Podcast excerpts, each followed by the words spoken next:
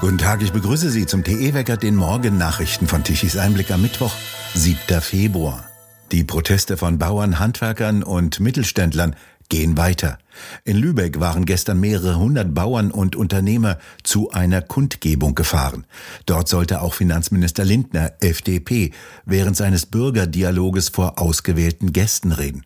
Die Bauern empfingen ihn mit Buhrufen und Trillerpfeifen und versuchten, seine Rede mit sehr lauter Musik zu stören. Lindner soll grundsätzliches Verständnis für die Proteste gezeigt haben und einen Abbau von Bürokratien versprochen haben.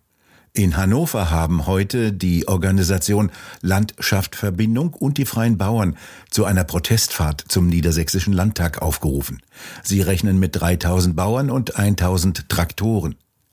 Währenddessen hat der Deutsche Bauernverband sich von den Protesten vor Medienhäusern distanziert. Sie seien der falsche Adressat. Außerdem sollte die Wahrung der Pressefreiheit ein grundsätzliches Anliegen sein, so der Generalsekretär des Deutschen Bauernverbandes Krüsken gegenüber dem Spiegel. In Hannover und in München waren in den vergangenen Tagen Landwirte und Mittelständler vor das NDR Landesfunkhaus und auf das Gelände des Bayerischen Rundfunks in Unterföhring gefahren. In den Niederlanden haben hunderte Bauern Autobahnen im Lande blockiert und mit Strohballen und Holz Feuer gelegt. Außerdem haben sie Mist und Gülle auf Straßen und vor Rathäusern abgeladen. Laut Polizei blockierten Bauern mit brennenden Heuballen und Autoreifen die A7 im Norden von Amsterdam. Auch in Spanien protestieren jetzt Hunderte von Bauern. Mit Traktoren besetzen sie am Dienstag im ganzen Land Autobahnen, Landstraßen und blockierten Großmärkte und Häfen. Zwischen dem Preis, den ein Landwirt für ein Kilogramm Zitronen bekomme, 20 Cent, so der Bauernverband auf X, und dem, was der Verbraucher dafür zahle, 1,96 Euro, bestehe ein Unterschied von 880 Prozent. Bei anderen Produkten sei es nicht viel anders. Man wolle diese Schande so lange anprangern, bis faire Preise zu erhalten seien, heißt es vom Bauernverband. Die EU-Kommission zieht die geplante Pflanzenschutzmittelverordnung SUR zurück.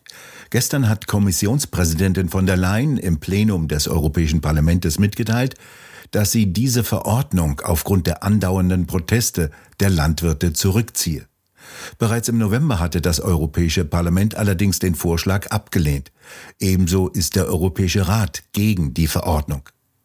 Endlich sehe auch die Europäische Kommission ein, was im Ansatz handwerklich schlecht gemacht sei, könne auch in der Praxis nicht funktionieren, sagte der Vorsitzende des Agrarausschusses der EU, der CDU-Abgeordnete Norbert Linz. Noch im Herbst hatte sich der Umweltausschuss des Parlaments für eine Verschärfung der geplanten EU-Verordnung für einen sogenannten nachhaltigen Pflanzenschutz ausgesprochen. Danach sollten alle Pflanzenschutzmittel um 50 Prozent reduziert werden. In sogenannten sensiblen Gebieten sollten sogar alle chemischen Pflanzenschutzmittel verboten werden, bis auf die relativ wirkungslosen, die im sogenannten Ökolandbau verwendet werden dürfen. Außerdem wollte die EU die Landwirte zwingen, einmal jährlich an einer Pflichtberatung teilnehmen zu müssen. Zusätzlich sollten weitere Dokumentationspflichten auferlegt werden. Dies hätte zum Beispiel das Aus für den Zuckerrübenanbau in Deutschland bedeutet. Dies seien sehr behandlungsintensive Spezialkulturen, die dann außerhalb der EU angebaut würden, so warnten seinerzeit die Rübenanbauer. Außerdem sollten die Pflanzenschutzmittel, die in der EU verboten werden sollten, auch nicht mehr exportiert werden dürfen. Weiterhin sollte bei Lebensmittelimporten eine sogenannte Nulltoleranz für Rückstände von Pflanzenschutzmitteln eingeführt werden. Drohend fügte von der Leyen hinzu, das Ganze sei damit aber noch nicht vom Tisch.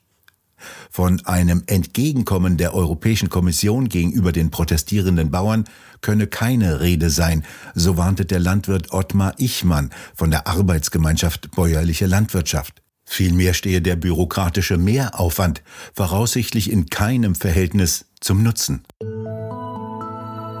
In Pforzheim wurden zwei Schüler bei einem Angriff mit einem Messer schwer verletzt.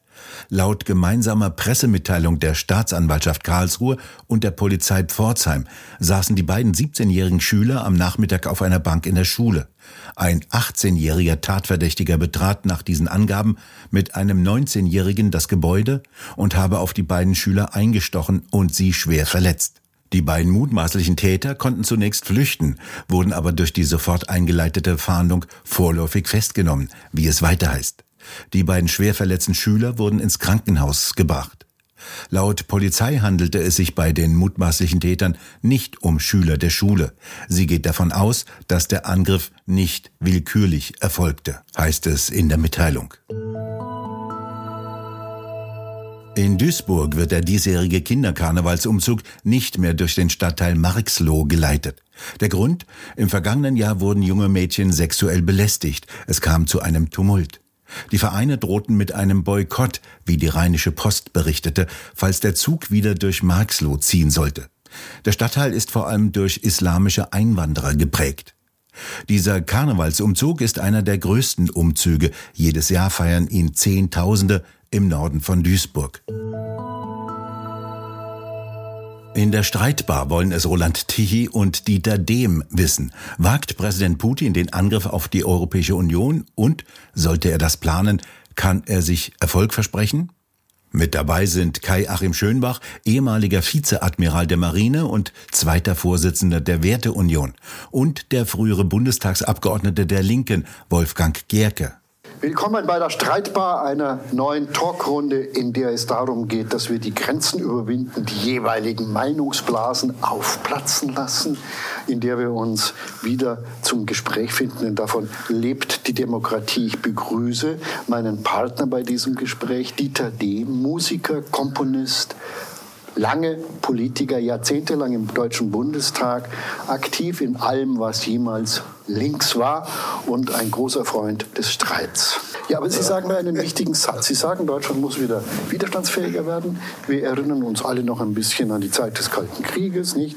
Da wurden Autobahnringe da, wo Sie herkommen, da in Nordhessen äh, angelegt, damit die Panzer schnell da ins Fulda-Gap rollen können. Da wurden die Brücken, äh, da wurden die Brücken äh, alle äh, mit äh, Sprengsätzen ausgerüstet. Da standen wie viel? 2500 Leoparden, so ungefähr voll betankt in der Garage.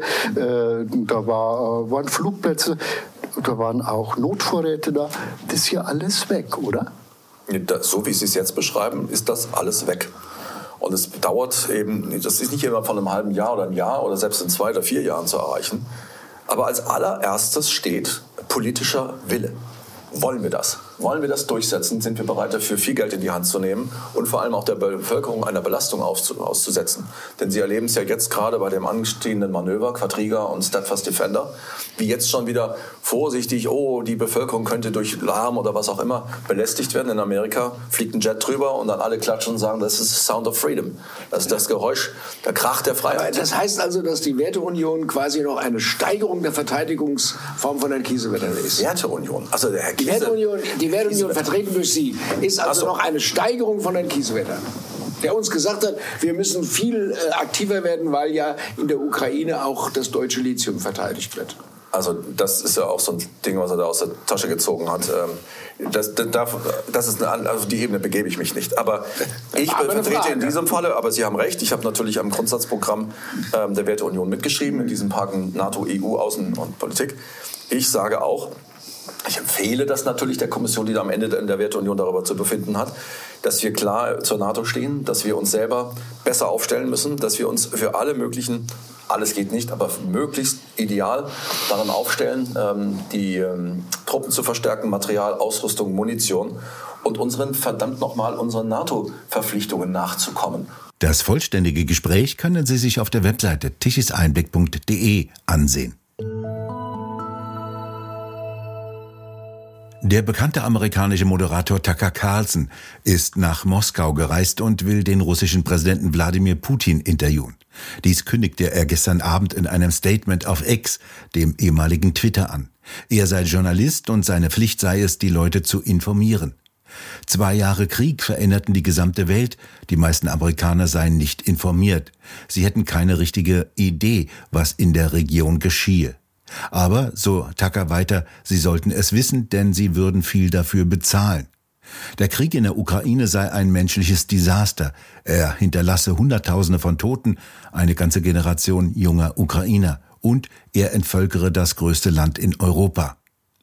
Carlson verwies weiterhin auf die Freiheit der Rede, die ein Geburtsrecht sei. Dieses Recht könne nicht genommen werden, egal wer im Weißen Haus sitze. Sie sei nicht hier, so Tucker Carlson in seinem kurzen Statement in Moskau, weil sie Wladimir Putin liebten. Sie seien hier, weil sie die Vereinigten Staaten liebten. Sie hätten auch kein Geld von irgendeiner Regierung oder Gruppe genommen.